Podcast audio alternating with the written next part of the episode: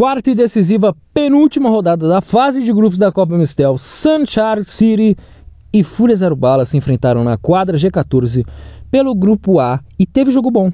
Enquadra dois times dispostos a tentar uma chance na próxima fase do mata-mata da Copa Amistel 2023 Série A. Nos primeiros minutos da partida, destaque para a forte marcação da equipe do Fúria e já o time do San Charles tinha mais posse de bola.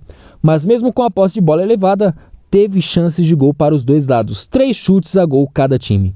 Em uma dessas subidas, o Sanchares construiu a jogada de gol. Luca, camisa 16, deixou dois marcadores no chão e tocou para Henrique só empurrar para o fundo das redes. Sanchares 1 a 0.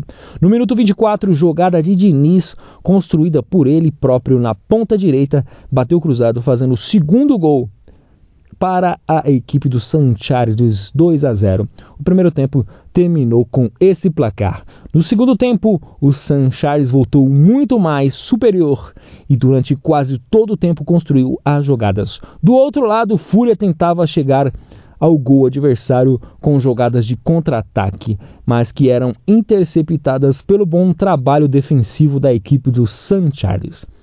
Com esse resultado a favor, o City marcou mais três vezes com mais um belo gol de Diniz e mais dois gols de Gustavo, fechando aí a goleada por 5 a 0 para a equipe do Sunshine City. Com o placar elástico, a equipe chega a 7 pontos ganhos, ficando na terceira posição e garantindo classificação ao lado de Daqui para o Bar e catado para a próxima fase da competição.